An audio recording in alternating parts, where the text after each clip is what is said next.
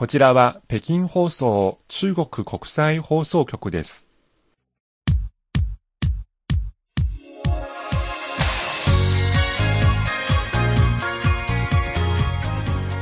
皆さんこんばんは。火曜ハイウェイご案内の大正円です。こんばんは、西宝です。11月9日。はい。もう本当に冬らしくなってきましたね。そうですね。北京初雪降りました。皆さんのところも寒くなったのでしょうか、はい、もう秋と冬が一緒になっている北京からお送りする今週なんですが、先週の日曜日の夜、夜中までずっと私スマートフォンで生中継を見ていました。もう素晴らしかったですね、はい、そうですね。宇宙に滞在している中国の3人の宇宙飛行士、男性飛行士の敵志豪さんと女性飛行士の王阿平さんは中国最新の船外宇宙服を着て、えー、相次いで船外に出ました。はい。そのうち、テキーさんは、えー、中国初の船外活動をした人で、えー、今回は13年ぶりの船外活動。それから女性飛行士の王阿平さんは初めてでした。はい。ちなみに王さんは中国で初めて船外活動をした女性宇宙飛行士にもなりました。はい。まあ、今回約6時間半の船外活動ですが、はい、あの、CCTV のスマートフォン向けアプリ、ヤンシーピンの中では、あの、ライブ配信というのがありまして、はい、ずっと地上と空と結んでですね、うん、その様子を解説入りであの生中継されていまして、はい、便利な時代になったなと思いましたね。そうですね。はい。実はこの3人の宇宙飛行士、今回の船外活動に先立って、先月末10月31日にヘアカットをしてみました。はい。はい。えー、その3人は協力してやりましたが、女性飛行士の王阿平さんが髪の毛を切る役でした。うん。それから男性の一人、楊さんは、あの、自分で鏡を持って髪を切ってもらいました。うん。それからもう一人、敵さんは、そばで電子掃除機ののようなものを持って切り落とされた髪の毛をあの集めていた。そうですね集めていた役でした。その風景が動画で撮影されて最近公開されましたがうちのホームページにも動画ニュースの形であの発表されているので皆さんよろしければご覧ください。はい宇宙での床屋経営じゃないですが まあそういう無重力の中でどうやって実現するのかちょっとやっぱり好奇心ありますよね、はい、今週の番組のメニューをお分けいたしましょう。まず上海の輸入博です。はい、第1回の輸入博から4回連続で出展している日本企業が数多くありますそんな日系企業の常連に聞いてみました。はい、劉英記者の取材です。はい、後半はスペシャルバスケット、えー、今回は先週土曜日にオンラインで開かれました、えー、中日代表ユースフォーラムという若者の交流、えー、農村振興と地方創生、これがテーマです。その様子をお送りいたします。ということで今日も最後までお聞きいただければと思います。火曜ハイウェイです。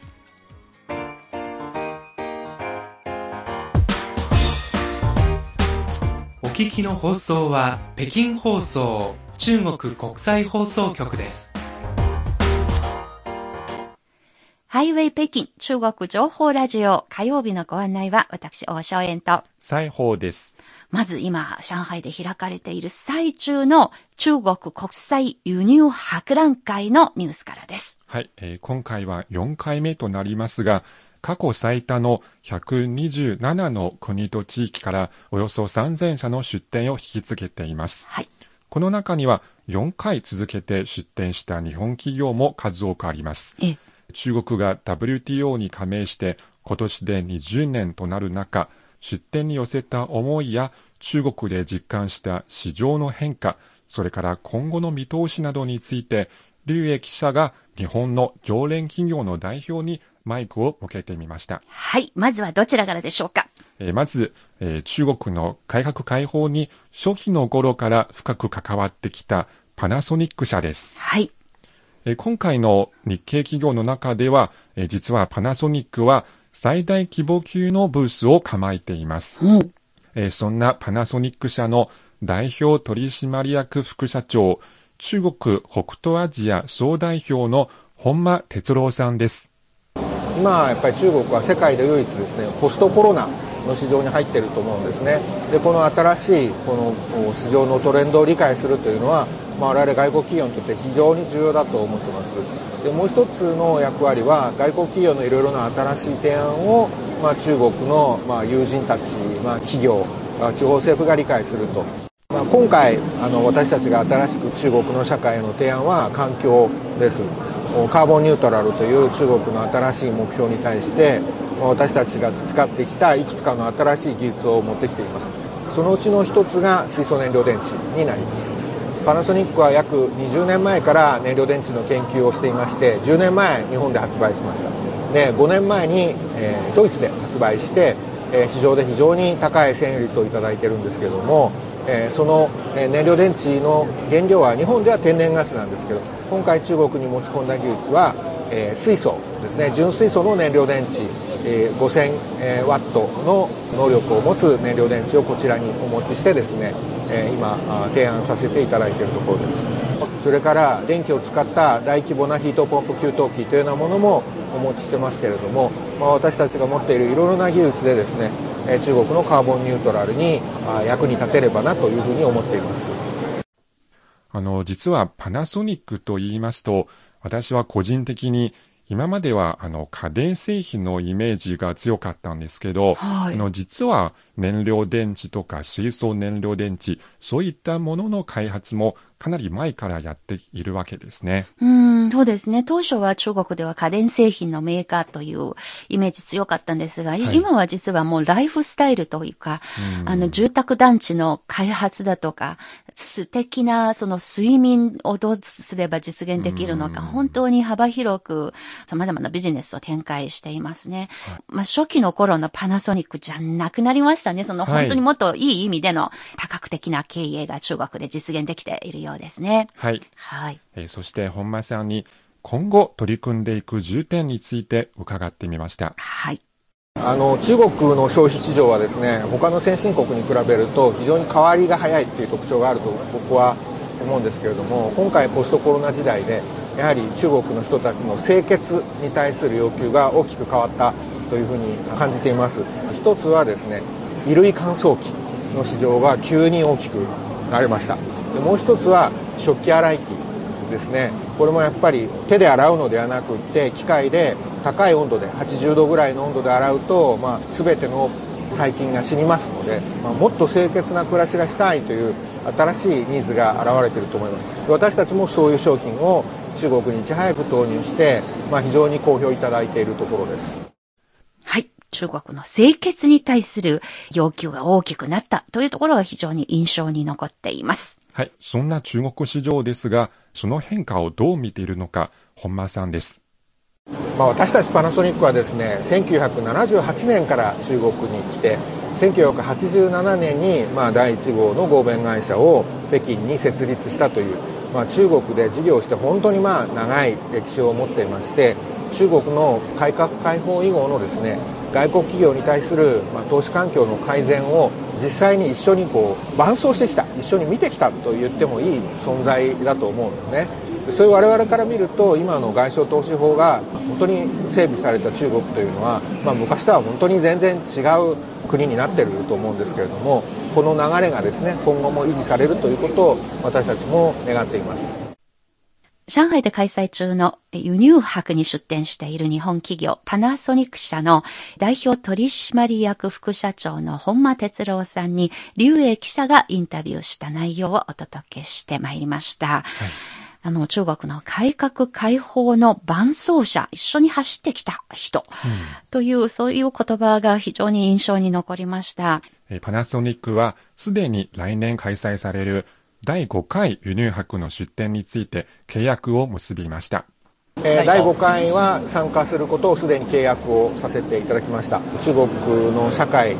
が求めている少し先のことをですね世界中のパナソニックグループから、まあ、探してきて、まあ、こちらで提案したいなというふうに思っています上海で開催されている輸入博の取材です。劉英記者がパナソニックの本間哲郎さんに話を聞いてきました。はい。次の会社、多くの中国人消費者をファンに引き継げた化粧品メーカー資生堂です。はい。資生堂中国の藤原健太郎 CEO です。えーと、まず CIIE ということで、まあ、ここのプラットフォームの意義ですが、まあ、3年間出させていただいて、まあ、大変に、まあ、パワーがあるプラットフォームだというふうに私たち感じています、えー、藤原さんの話によりますと資生堂は今回の輸入博で2つの新しいテクノロジーを紹介しています。うん、1つはセカンドスキンという目の下のシワを取り去る技術です。で、もう一つは肌のシワの中身をミクロ、まだとても小さい段階でそれを測るテクノロジーです。それからさらにもう一つ、インデュという新しいブランドも展示されています。今まではつける方のコスメティックをやってきた資生堂ですが、食べる方は今回が初めて。新しいソリューションとして提供しているそうです。うん、すごいですね。はい、食べて美しくなるのをお手伝いすると。はい。はい。それでは中国の市場の変化について、藤原さんどのようにご覧になるのか、引き続き、劉英記者のインタビューです。お客様のスタンダードがすごく上がってきた感じがしてます。で、それは求めるものが単純に人気があるからとか、単純に人が使ってるからっていう話ではなくて、やっぱり中身の成分が本当に私にとっていいのかとかブランドが社会に対してどういうふうに貢献しているのか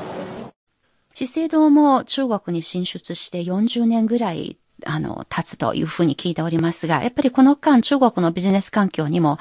大きな変化を感じたということだそうです。引き続き藤原健太郎 CEO です。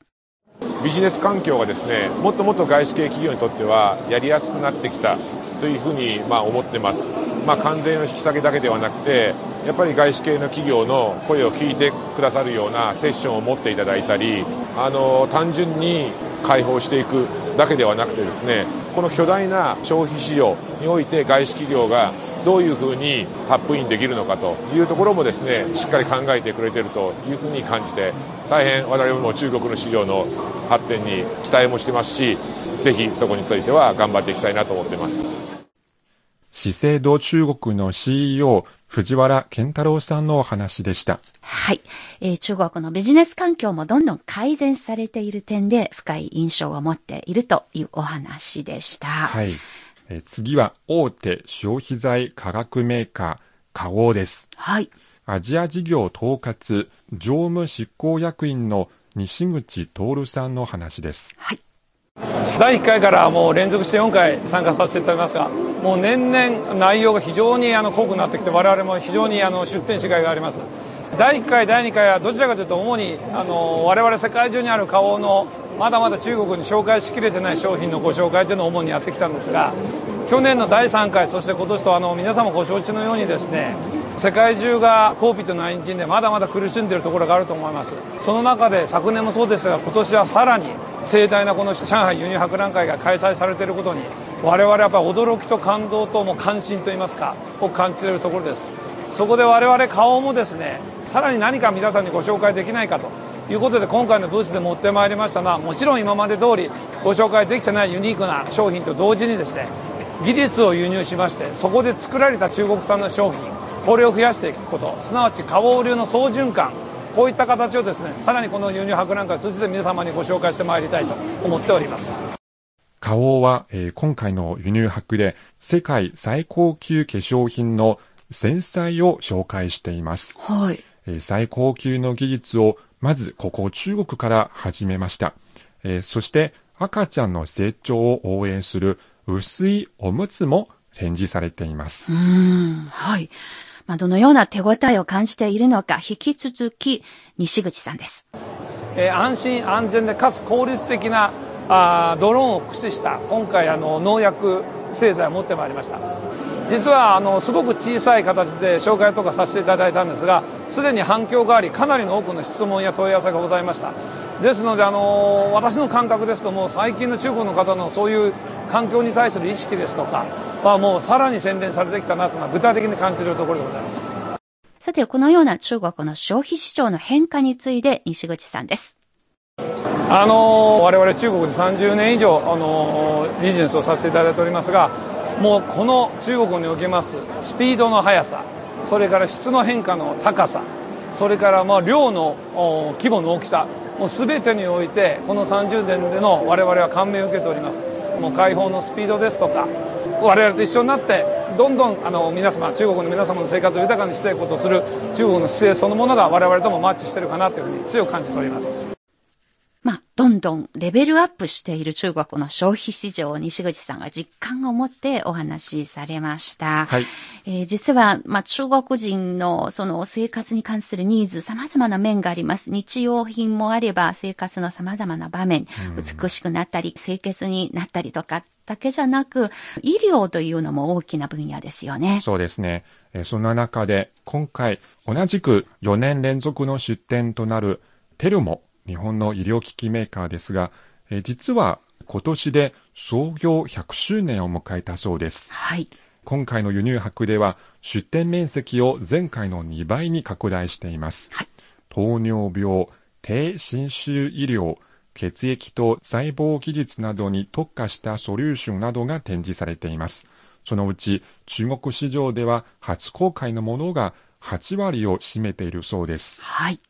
テルモの中国地域総代表丸田正幸さんの話です。そうですね。最初の年は実は非常に、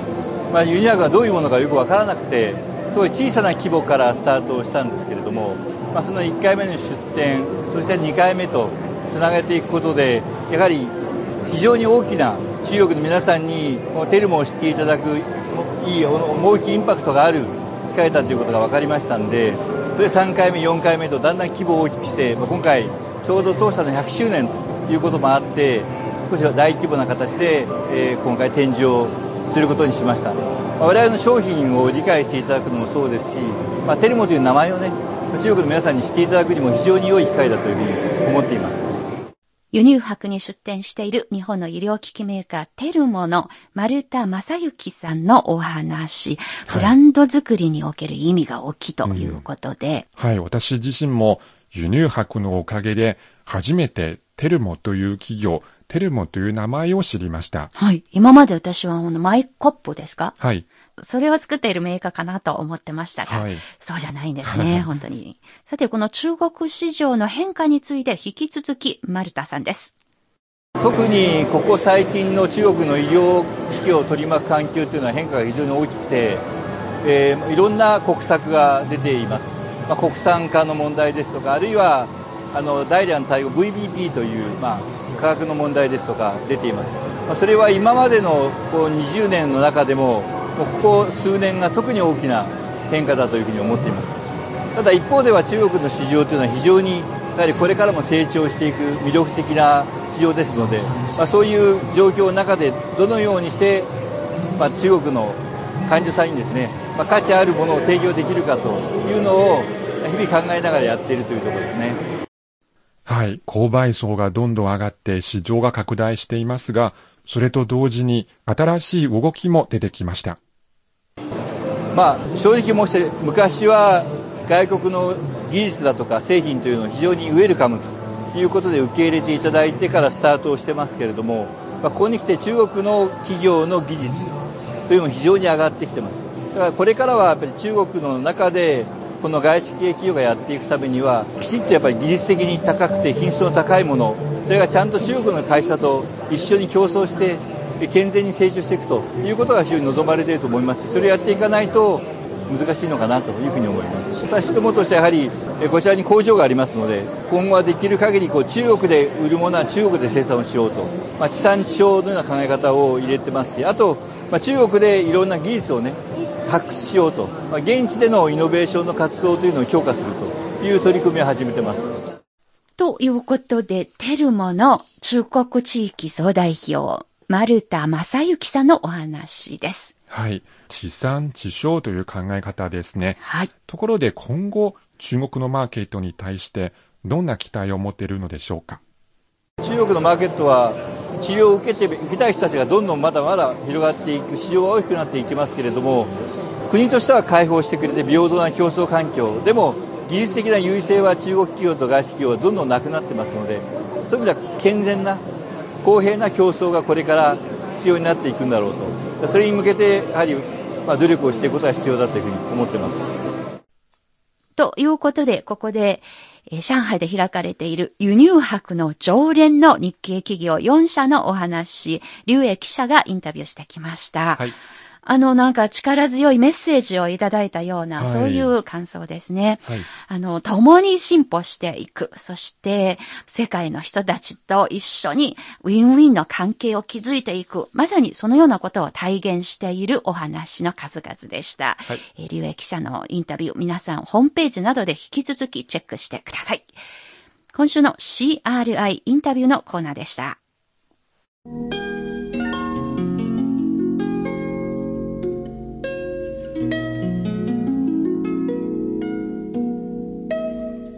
ハイウェイ北京中国情報ラジオ。ここからはスペシャルバスケットです。コロナの前はいつもいろんなところに出かけてインタビューしてお送りしますが、うん、今はですね、出かけずに、はい、オンラインで旅をして、そしてそこで見聞してきたことをご紹介しようと思います。はい、今回は先週の土曜日6日にオンラインで開かれました、中日代表ユースフォーラムの様子をご紹介したいと思います。この行事は中華全国青年連合会という中国の若者青年の団体ですが、はい、と日本国の内閣府の共同主催によるものでした。両国の大学生、大学院生をはじめ、地方公務員、そして地方に根ざしたスタートアップ企業の創業者、あるいは農村で教育支援するボランティアなど、各分野の青年代表およそ70人がオンラインで集まりました。テーマは、農村振興、地方創生です。はい。この中日代表ユースフォーラム、これは前からあるフォーラムですか？そうですね、はい、このフォーラムは、あの、中華全国青年連合会と日本の内閣府が中日平和友好条約締結を記念するために、この条約1978年、西郷さん生まれる前のことですが、はい、あの、調印されました。それを記念するために翌年、1979年に始めた中日青年親善交流事業というのがありまして、その一環として開かれるものです。はい、で、去年に続いて今年は2度目のリモート開催。え両国、いずれもですね、地域間の格差の是正、えそれから高齢化社会への対応という共通した課題がありますので、これが今回のテーマ設定の背景だそうです。はい、今回はオンラインでの交流会、具体的にどのように開催されていたんですか？はい。一日の日程でした。はい、午前はゲストによる基調講演、中国国際貧困削減センターの局教先生という方、それから日本側からは日本郵政株式会社の増田博也社長による、あの、スピーチ特別授業のような形で行われました。はい、で、午後は働き方、観光と伝統文化、教育、ボランティア、e コマースという5つのテーマでグループ分けしてディスカッションが行われました。はい。で、松園さんにとって何か印象に残ったことはありますか？やっぱりその新しい時代、新時代にふさわしい両国関係にふさわしい今回の交流だったと、という印象でしたね。はい、まあ、フォーラムの中では交流のあり方もそうですし、もう形から中身、それから発信方法などに至るまで若者らしい工夫、そして目新しさを感じさせた点随分ありましたね。はい、あの、フォーラムは大きくオンラインでの全体会議と同時進行で開かれた分科会からなっていました。あの、会議ツール、ズームの機能を活用して、はい、参加者一人一人の情報が相互にわかるようにしたり、それから分科会の部屋分けを効率化したりするなど、うん、まあ、リモートの壁を感じさせないようなスムーズな交流が実現していたと思います。えそれから、このディスカッション、分科会ディスカッションの冒頭では、そちらの人と素早く距離を縮めるための工夫が行われました。アイスブレイク、氷を割る。という表現がありますね。ゲーム感覚のアイスブレイクから始める。はい、そういうことをやっていましたね。例えば、教育というあの分科会ではですね、日本人の青年代表から提案がありました。はい、えー、日中両国の国旗にある赤という色をお題に、皆さんの身近にある赤いものを紹介しようではないかと。そういう提案に対して面白かったのは、持たされたもの、リンゴだったりとか、口紅だったりとか、はい、辞書、赤い表紙の辞書、ラー油の、あの、パッケージに入ってるラー油だったり、ミニ再銭箱、それから中国共産党の記書、これ赤なんですね、はい、などなど本当に意表の疲れたようなアイテムが次々と足されて、すごく一気に雰囲気が和んだと、私見学者でしたけれども、あの、本当に面白く見させていただきました。はい。で、本番が始まって、例えばどのような議論が行われていましたかはい。もう本当にいろんな分野のことが議論されていて、その中でやっぱり印象的だったのは、デジタル技術。これをどのように、まあ、まあ、地方の創生、日本では地方創生と言いますが、うん、中国は、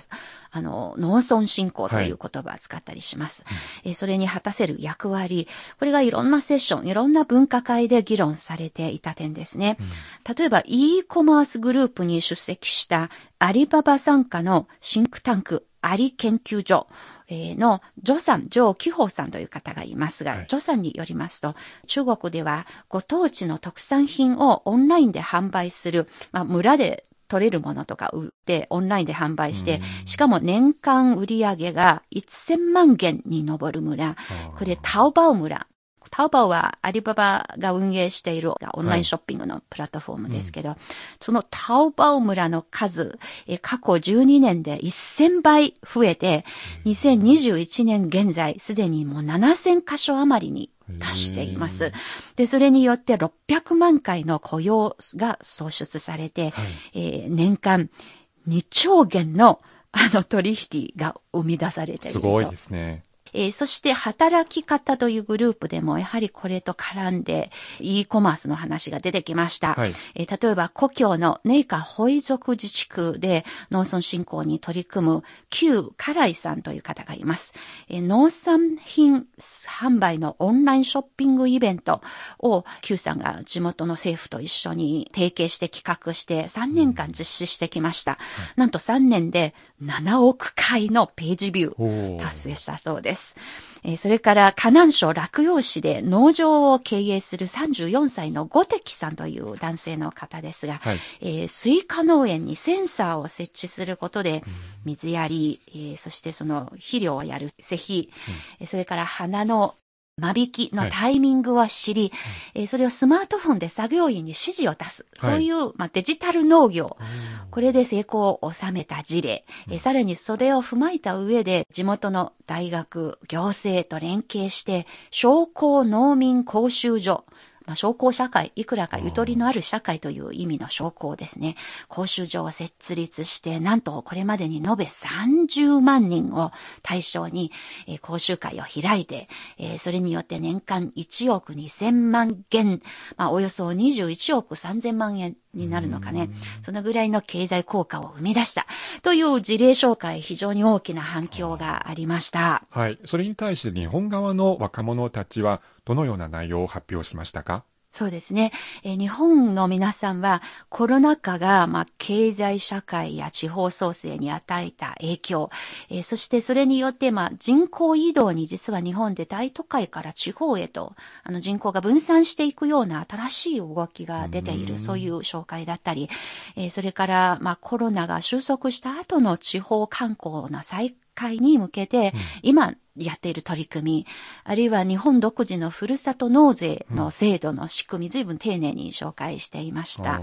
えー、それからですね、あの、観光伝統文化のあの文化会では、日本の青年は少子高齢化、過疎化を背景に、あの、地元既存の資源を活かした観光業への取り組みの事例を紹介していました。青森県の田んぼアートだったりとか、えー、それからピンク色を売りにしている横浜のコスモワールド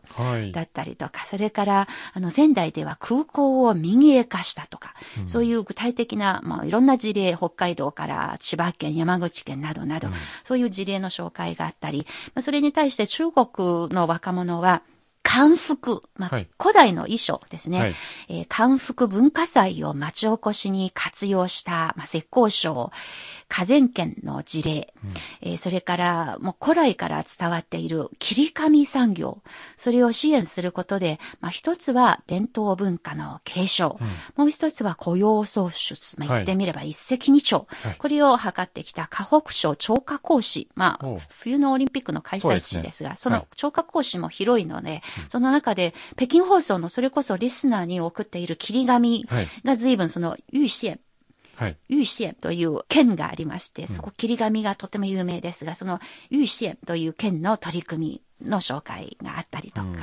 それから、あの、慶徳鎮で時期のデザインをしている方、昇進さんという方ですが、うん、その方はえ自分がどうやって伝統文化、それこそ新石器時代という数千年前の、うん、にあった模様、それからあの旧正月の装飾画、年画の絵柄を取り入れた、はい、あの新しいデザイン、そういうお話ししたりとか、で彼は国や民族、業種関係なく若者、青年はそれぞれが自分のことをしっかりやり遂げる。そして時代の期待に応えられる人間となるよう一緒に頑張ろうではないかと。はい、そういうことを呼びかけました。まあそういうことでいろいろでしたね、はい、ボランティアでは中国の貧しい北西部の農村で、まあ、子供向けの教育をボランティアでやっている方たち、あるいは留守児童といって、うん、親が都市部へ出稼ぎにいて、はい、農村に残っている子供たちへのケア、うん、あるいはその新型コロナで生活に影響が出てきた中で、地域社会の再開に向けてのボランティア活動した話、うん、といったことが紹介されていました。はい。かなり盛りだくさんの内容でしたね。はい。で、参加者の感想はどうですか？はい。えー、総括の部分で、えー、皆さん発表がありましたので、それをちょっと抜粋してご紹介したいと思います。はい、お聞きください。何よりもですね、中国側の発表の中で、青年が情熱を持って積極的に活動していくべきだという考えがとても印象的だったと思います。从日方的发表，嗯，我们学到就是。えっと、日本側の発表を聞きまして、政府だけじゃなくて、民間の組織、えっと、そして一人一人の個人を観光業の発展に力を入れてるっていうのは、本当に、えっと、感心しました。お話の中で国籍や民族関係なく自分のやりたいことをすればいいとの一言がとても印象的でした。中国のボランティアは現在の状況に合わせてテクノロジーや EC 技術などを利用して、利用したテクノロジーを使って各世帯に対して物資だけでなく心も豊かになるようなきめ細かい援助を行っていることを知ることができました。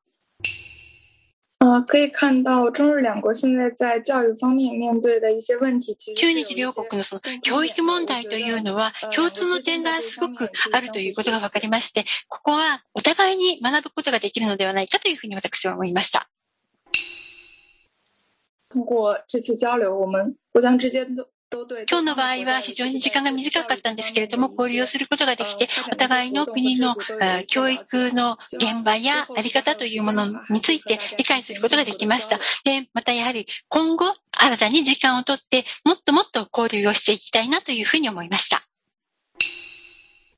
交流を通して、私たち日中青年に求められる役割としては、都市地方間のギャップを埋めるような教育のあり方であると思います。かつ、今日、あの、私たちがお伺いすることができたような魅力的な教育のあり方を、えー、子供たちに提案して提供していくようなことが必要だというふうに分かりました。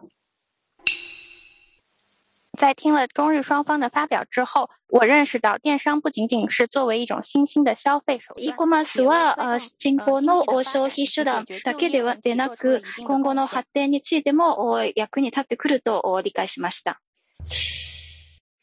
中国側からはタオバオ村について農産物の e コマースについてネイカの e コマースを用いた取り組みについての発表がありました。どれも知らないことばかりで全て興味深かったです。特産品や家具を用いた成功例は日本の多くの自治体多くの地方自治体でお手本になる例であると感じました。また日本と中国の、えっと、キャッシュレス決済へのセキュリティの認識の違いなども共有することができとても有意義な会になりました。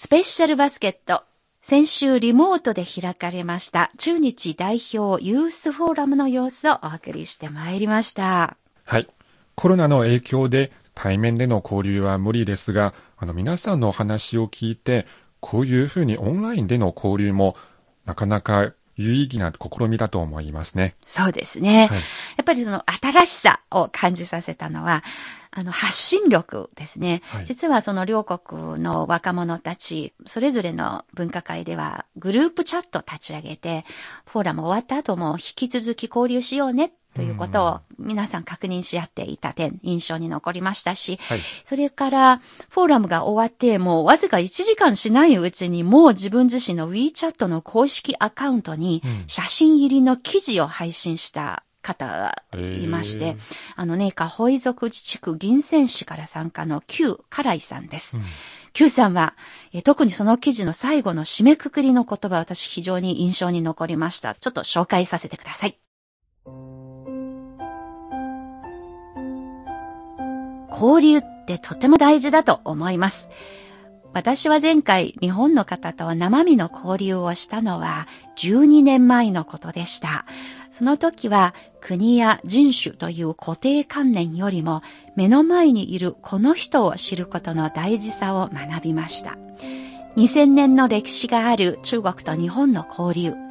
年に一度しか開催されなくても心の中でより美しい世界の実現につながっていくはずだと私は信じています。はい、もうしみじみと来る素敵な言葉ですね。はい、スペシャルバスケット中日代表ユースフォーラムでの取材をお送りしてまいりました。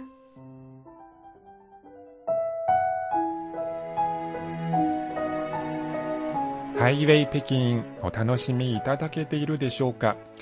先週の番組に対して大阪府にお住まいの小原幹夫さん、東京にお住まいの三輪徳弘さん、名古屋にお住まいの源さんから温かいお便りをいただきました、はい、本当にありがとうございます。ありがとうございます。今週の番組も皆さんどうぞお聞きになってのご意見、ご感想などをぜひお寄せください。はい、そしてこのホームページでの番組紹介のところもぜひチェックしていただいて、えー、皆さんのご感想お待ちしております。はい、来週も引き続き頑張ってお伝えしてまいります。はいということで、今週の番組はここまでです。それでは皆さん、また来週